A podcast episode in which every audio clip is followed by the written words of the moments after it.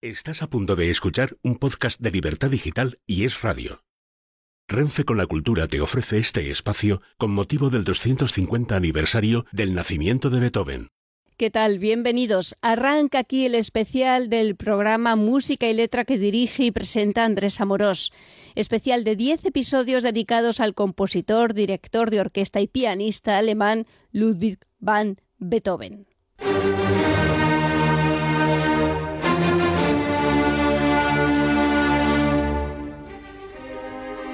¿Qué tal, maestro? ¿Qué hay, Nuria? Buenos días. En este 2020 se conmemora el 250 aniversario del nacimiento de Beethoven. Eso es, en toda Europa va a ser el año Beethoven, así como en España decimos el año Galdós, por ejemplo, el año eh, Joselito, y en Italia también el año eh, Fellini, pero en Europa entera el gran símbolo de la llamada música clásica, Beethoven que nació en Bonn un 16 de diciembre de 1770. Yo te he leído Andrés, te he oído decir que Beethoven te lleva del dolor a la alegría. Sí, claro. Eso es un lema de Goethe, pero es que resume muy bien su, su vida y su obra, porque mira, yo siempre comparo para diferenciarlos Bach y Beethoven.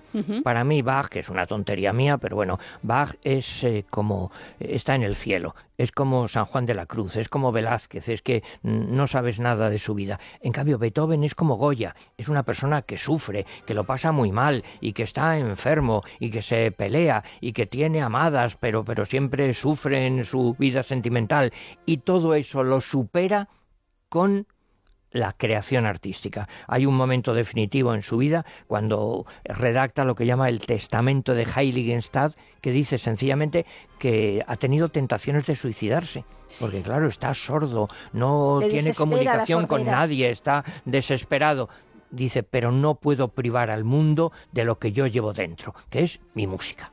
Diez episodios. ¿Cuál va a ser el menú rápidamente de esos diez episodios? Sí, bueno, mm, se trata de dirigirse a un público no especializado, pero también para los que sepan un poco. Te lo pues, agradecemos, ese público. no, cada uno de los géneros, entonces, oberturas, sinfonías, conciertos de piano, conciertos de violín, sonatas, etcétera. En definitiva, con toda modestia, pero una visión relativamente completa, una muestra de lo que es toda la obra de Beethoven y además siempre no con ráfagas como es habitual en la radio, sino con tiempos completos. Si no damos una sinfonía completa, eso no, pero el tiempo primero alegro, pues completo. Y vamos a empezar, valga la redundancia, con las oberturas. Sí, empezamos con las oberturas que son muy populares, se interpretan muchísimo en las salas de conciertos. Coriolano, Leonora, Egmont, sobre todo Egmont, es la más popular. Lo siento porque para los españoles no nos va muy bien esto, forma parte de la leyenda negra. Para Beethoven era Egmont el símbolo de la lucha por la libertad un tema para él fundamental y eso también va unido al coro de prisioneros de Fidelio, su única ópera, que tiene lugar en Sevilla y están los pobres prisioneros en la cárcel y un día les dejan salir al patio y allí dicen, ¡Ah! el sol, la alegría, la libertad. Tema fundamental para Beethoven, la libertad. Qué gusto da escucharte, Andrés. Pues yo voy a coger no, la qué, qué gusto da escuchar a Beethoven. Pues eso, que yo voy a coger ya mi libreta, mi pluma y aquí me quedo, a escucharte y aprender. Bueno, hay cosas que recordaremos, que no las sabemos de memoria, esta llamada del destino, pa, pa, pa, pam, pero hay otras cosas que quizá no las conocemos o hemos olvidado. Una ocasión magnífica de darle un repasito a todo Beethoven. Pues nada, ponemos en marcha el tren de la cultura de Renfe.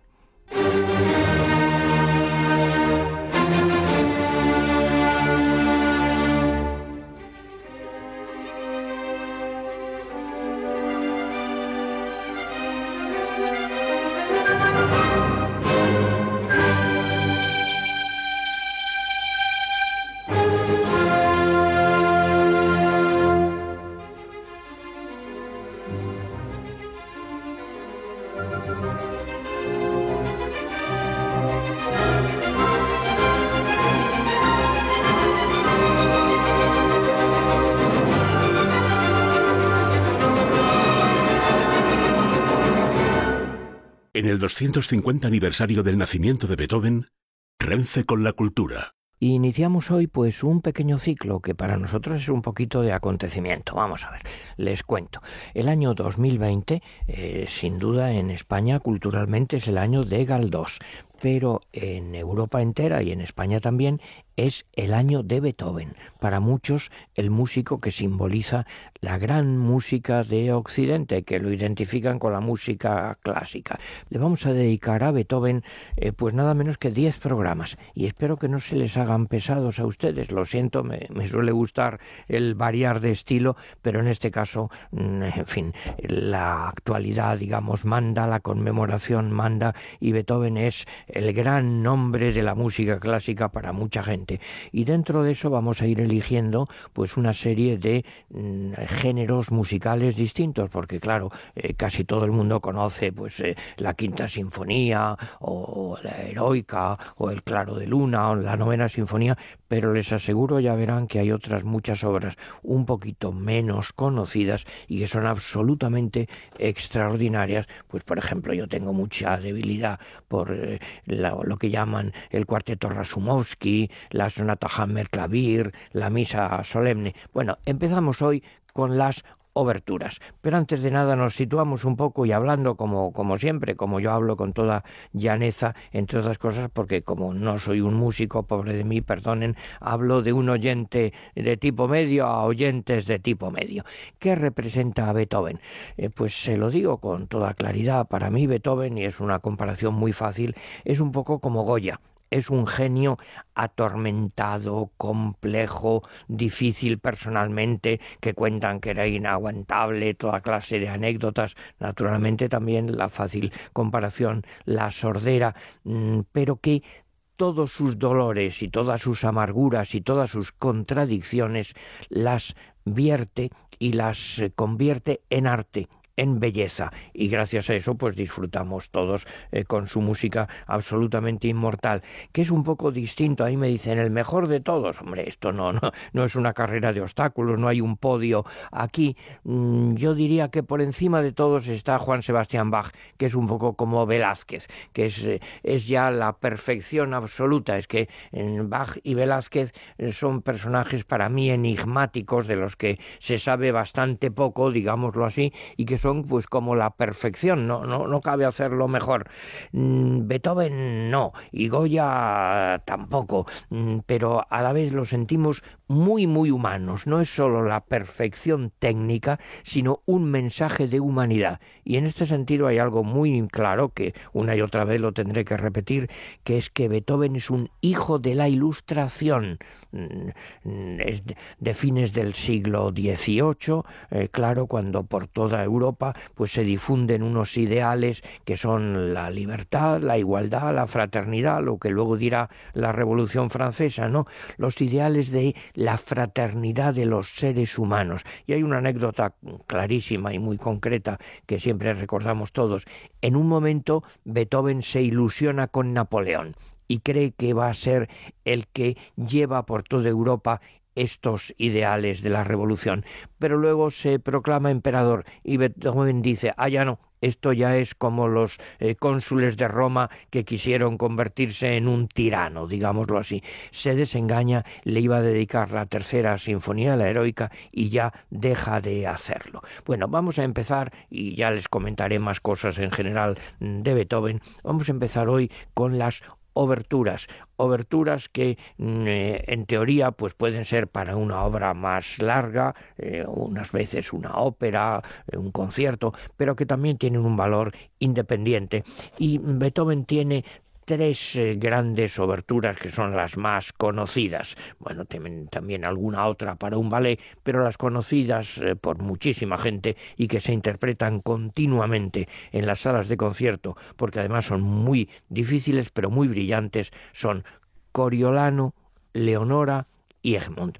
Empezamos por Coriolano, es la opus. Opus quiere decir el número dentro de la biografía. El, el número que corresponde es la opus 62 del año 1807 y cuenta la historia de Cayo Marcio Coriolano que vivió en el siglo V antes de Cristo, un personaje histórico que tomó su nombre, pues eh, parece ser al tomar, al conquistar una ciudad de los Volscos Corioli. Bueno, esto se ha hecho famoso sobre todo por la obra de Shakespeare, pero en realidad Beethoven no sigue a Shakespeare, sino a un jurista romántico, a Colin, un secretario del emperador de Austria.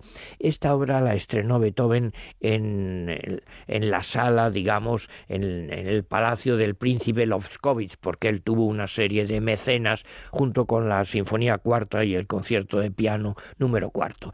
Y la historia se basaba, claro, en las vidas paralelas de Plutarco. ¿Qué, ¿Cuál es la historia en resumen? Pues miren, que eh, Coriolano pues, es un alma orgullosa, que recibe una serie de desdenes, decide invadir Roma, pero luego ante las súplicas de su madre y de su hermana y al ver la majestuosidad de Roma, prefiere él no destruir la ciudad y suicidarse. Hay aquí unos contrastes ya muy románticos, el arma orgullosa, la ternura femenina, el ruego, la piedad, la búsqueda de la sabiduría, un contraste fuerte del orgullo herido con el amor, la renuncia. Hay muchas grabaciones históricas, en fin, muy muy conocidas. Yo he elegido para empezar intentaré darles grabaciones, claro, para que escuchen de grandes directores con uno mm, por el que yo siento especial debilidad, Carlos Kleiber, que lo hacía todo así como don Sergio Cheleviraque, muy, muy lento, digámoslo así. Eh, Kleiber lo hace muy rápido, muy dinámico, llevándonos en un vuelo. Así pues, escuchamos, y perdonen que me he alargado, era el comienzo, la obertura de Coriolano de Beethoven dirigida por Carlos Kleiber. Son siete minutos y medio.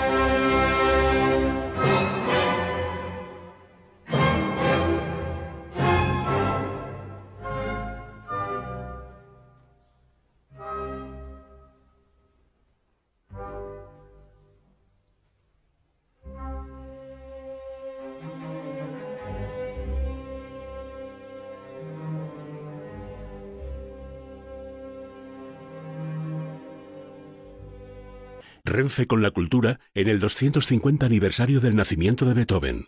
Hemos escuchado iniciando este programa, que es el primero del ciclo que dedicamos a Beethoven en su 250 aniversario, eh, repito, hemos escuchado la obertura Coriolano. Y pasamos ahora a la obertura Leonora tres con este nombre porque hay otras, esta es la más conocida, la más popular y probablemente la, la más eh, la musicalmente más importante. Leonora 3 es la opus número 72. Es una abertura que dura pues unos 12 eh, minutos. Vamos a ver, aquí tenemos a un, a un Beethoven, eh, se ha dicho que es muy típico de su estilo, la búsqueda, no, no se le dan fáciles las cosas, no es como Mozart, que es un niño prodigio que es que es un milagro desde el comienzo, ¿no? Beethoven es el luchador, el buscador, el que está buscando la luz. Bueno, pues también en este caso, también para Fidelio intenta, que luego hablaré de ello, intenta una serie de oberturas, cuatro versiones. Esta es mm, del año 1806 y es muy dramática, muy dinámica, es muy brillante, suele tener un éxito enorme en las salas de concierto. Hace poco lo escuchaba yo en el auditorio. Mm, se ha dicho como defecto, fíjense curiosamente, que es tan brillante que casi aplasta un poco, eh, oscurece las escenas iniciales de la ópera. Esta es mm, de tal amplitud, se ha dicho, de tal carácter sinfónico que asegura en que al margen de la, de la ópera se puede escuchar. Eh, pues eh, utiliza algunos temas, claro, de la ópera, los presenta, es un adagio y un alegre, y dos veces desde fuera se escucha la llamada de una trompeta cuando llega el ministro para liberar, eh, en fin, al protagonista. El tema central aparece primero en la cuerda, luego un poco más largo con la flauta y el fagot y tiene un final muy muy rápido, muy grandioso, muy muy dinámico. Eh, curiosamente, fíjense, mm, se ha discutido sobre la colocación. Ustedes dirán qué cosa más, más rara, la obertura de ir al comienzo, pero claro, esta tiene tal entidad mm, que ha habido otros intentos. Por ejemplo, Mahler y a partir de él muchos directores colocan esta obertura, la interpretan no al comienzo del todo, sino entre las escenas primeras y segunda del segundo acto es decir, un poco cuando han liberado al protagonista para reforzar la sensación de liberación, de alegría que eso ha producido. Empieza, no se preocupen, no es que suene muy mal, empieza con un clima muy de meditación, muy tono, un tono muy lírico, pero luego mm, pues deriva hacia algo mucho más brillante, hacia los cinco minutos los violines se lanzan ya a una carrera muy rápida y continúa todo el tiempo alternando, digamos, lo dramático y lo meditativo.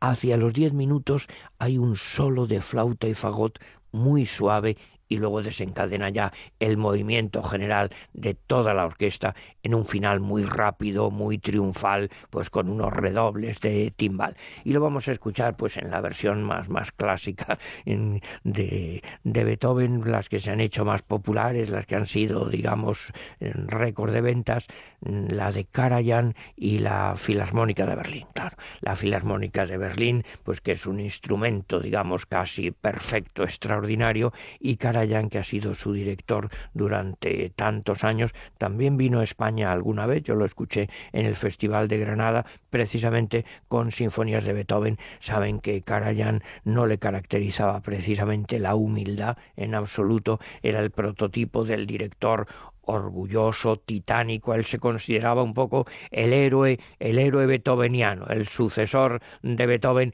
pero tiene una cosa, no, su, digamos, su imagen eh, personal no era, digamos, muy simpática, porque era muy orgulloso, pero a cambio, hace poco veía yo un documental de la Filarmónica de Berlín y los músicos que habían tocado con él siempre subrayaban una cosa, les gustaba mucho Karajan porque se sentían absolutamente seguros con él. Les daba la tranquilidad de que iba a ser una versión sin fallos en absoluto y además brillante, rotunda, magnífica. Bueno, pues vamos a escuchar entonces la obertura Leonora 3 escrita para el Fidelio a la Filarmónica de Berlín dirigida por Karajan. Aproximadamente 14 minutos.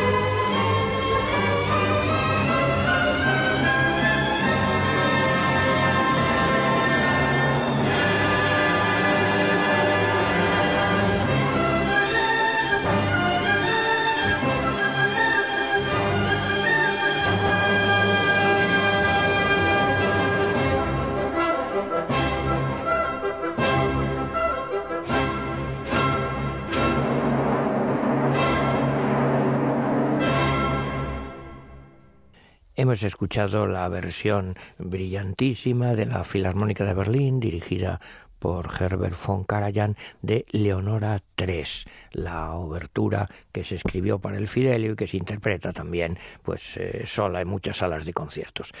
Vamos ahora con la tercera de las oberturas, Egmont, una obertura también muy muy brillante que también suele tener siempre mucho éxito y que mm, bueno esto hay que reconocerlo nos toca a los españoles y no por el lado bueno. Precisamente esto forma parte Egmont era un personaje histórico como saben claro mm, que mm, es un poco la leyenda negra anti-española en los Países Bajos. Vivió en el siglo XVI de 1522 a 1568 era un político y un general eh, flamenco, mm, bueno, y en, esta época pues eh, hay los problemas, digamos, de ver a España como tiránica, de querer liberarse, y hay Gran Vela, Carlos V, finalmente Egmont es decapitado en Bruselas, donde hay un monumento, y eso significa simbólicamente el comienzo de la rebelión de los Países Bajos contra los españoles. Sobre esto escribe una obra Goethe en, el año 1788. Fíjense que estamos en la época, digamos, de la Revolución Francesa, fines del siglo XVIII. Y lo que significa ya más allá de la anécdota histórica concreta es la exaltación del sacrificio de un héroe por la libertad. Y eso pues es un tema típicamente romántico, típico de Goethe y típico también de Beethoven, porque en definitiva pues es eh, el gran tema de la tercera sinfonía, de la quinta sinfonía, de la novena, eh, por supuesto, y aquí pues hay un comienzo muy sombrío que presenta pues eh, la, la, inquietud del protagonista y luego pues va abriéndose a momentos pues mucho más brillantes, también hay momentos muy victoriosos a la vez que la ejecución de los insurrectos pero en definitiva lo que permanece es el espíritu de la libertad que alienta el levantamiento contra el opresor y lo lamento que aquí a los españoles nos toca jugar ese papel de opresor. Esta es una de las últimas obras del periodo central de Beethoven. Se suele decir que el estilo pues es relativamente semejante al de la quinta sinfonía, etapa ya de, de madurez, la quinta sinfonía de un par de años eh, antes y le puso música, Beethoven dice, por el amor a los versos. Esto se ha convertido insisto, más allá de la anécdota de los Países Bajos, en eh, pues una especie de recuerdo de tantos héroes que han luchado y a veces han perecido luchando por la libertad y se ha repetido pues en, en algunos momentos históricos curiosos, pues por ejemplo, en el año 1935 el más grande director beethoveniano probablemente de todos los tiempos, Wilhelm Furtwängler, Furtwängler, dirigió un concierto delante de Hitler. Claro, se le ha acusado a Furtwängler de que si era nazi, mm, parece que no es muy justo que él no lo era, pero tuvo que soportar el régimen y estar allí un poco manteniendo el tipo, mm, porque si no, no hubiera podido dirigir a la Filarmónica de Berlín, pues delante de Hitler interpretó en un concierto la quinta sinfonía, la sexta y la obertura Egmont. Y en el año 47 al volver a la Filarmónica de Berlín, porque estuvo unos años, digamos, depurado, cuando lo sustituyó un jovencísimo Chelevidaque, cuando vuelve a la Filarmónica de Berlín, repite el mismo programa y repite Egmont. Ven el carácter simbólico que tiene esta obertura. Lo vamos a escuchar en este caso, por, variar, la Filarmónica de Berlín, pero con otro gran director, un director italiano magnífico. Hemos tenido la oportunidad de, verlo muchas veces en España y también, bueno, en, en televisión. Muchas veces dan los conciertos del Festival de Lucerna. Me refiero a Claudio Abado. Claudio Abado, un director muy dramático, muy dinámico, pero a la vez muy sutil con esa elegancia que solemos, en fin, también atribuir al espíritu italiano a veces. Bueno, eh, escuchamos así pues, dirigido por Claudio Abado, Filarmónica de Berlín, la obertura Egmont de Beethoven. Son ocho minutos.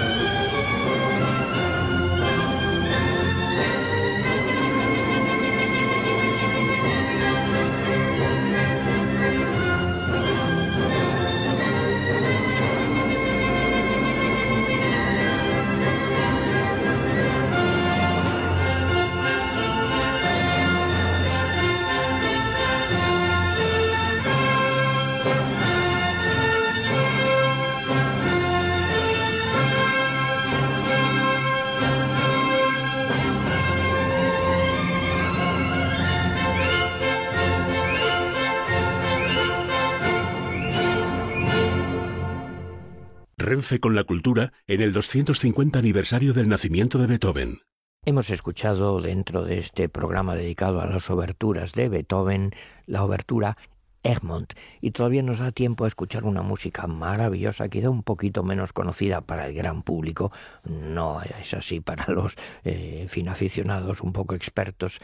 Vamos a escuchar el coro de prisioneros del Fidelio. Fidelio o el amor conyugal se titula Opus 72, año 1805. Es la única ópera de Beethoven. Un libreto de Sonleiner basado en una obra anterior francesa que dio lugar a otras óperas. En realidad, el nombre es eh, Fidelio, es que se disfraza como Fidelio eh, una, una mujer y aquí está situado curiosamente la única ópera de Beethoven está situada en Sevilla en el siglo XVIII. Fíjense lo curioso que es esto.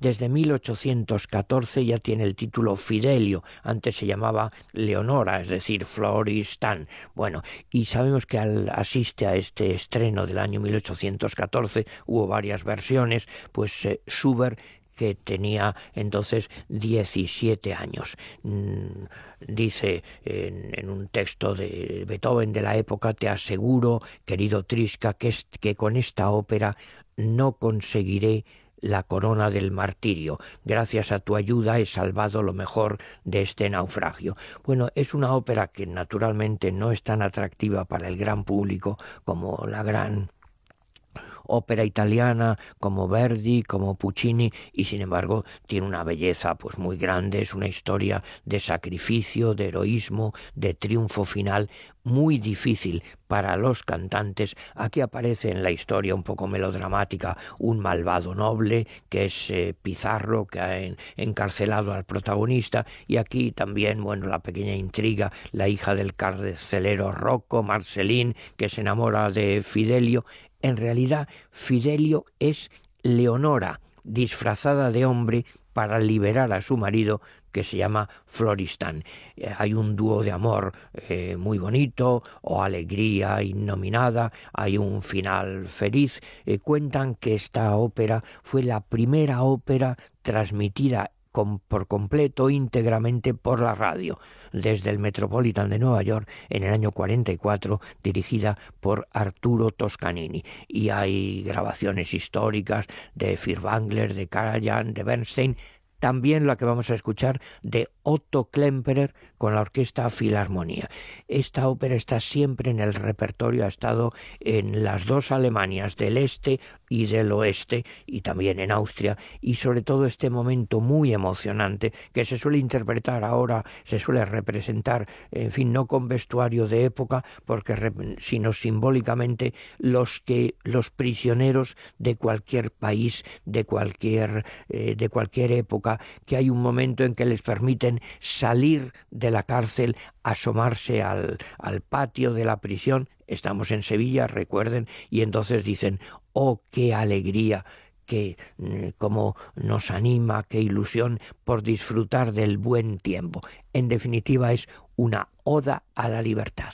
El gran tema Freiheit o la libertad, la alegría, el gran tema también de la novena sinfonía de Beethoven. Bueno, les dejo ya entonces para concluir este programa con el coro de prisioneros del Fidelio. Son siete minutos y medio. Hasta el próximo día.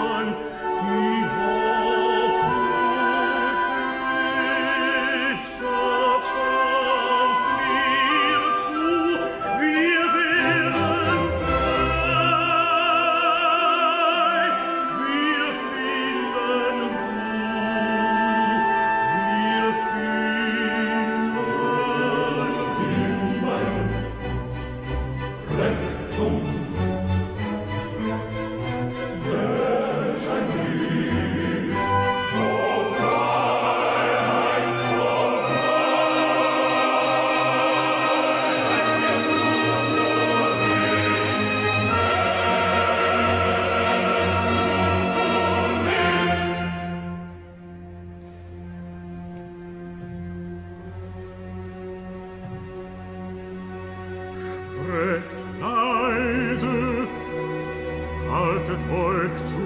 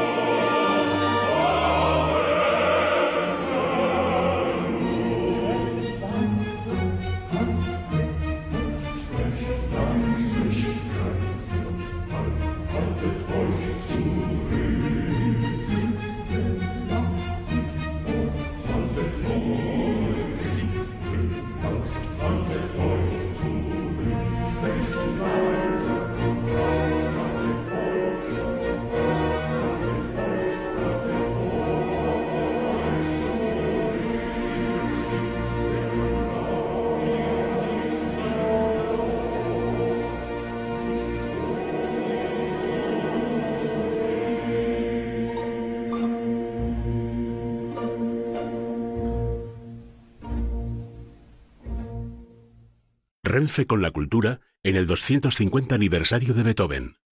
El corazón de Paquita latiendo al enterarse de que su nieta del alma Carla por fin va a poder venir más a menudo a verla desde Madrid. Eso sí que es alta velocidad.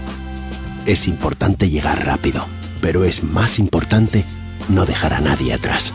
Renfe presenta Hablo, alta velocidad para todos. Próximamente billetes a la venta. Renfe. Escucha este y otros programas cuando y donde quieras a través de los podcasts de Libertad Digital y Es Radio. Instala nuestra aplicación para iOS o Android. Entra en nuestra web esradio.fm o búscanos en iBox, Apple Podcast, Spotify y en la web de Libertad Digital y Es Radio.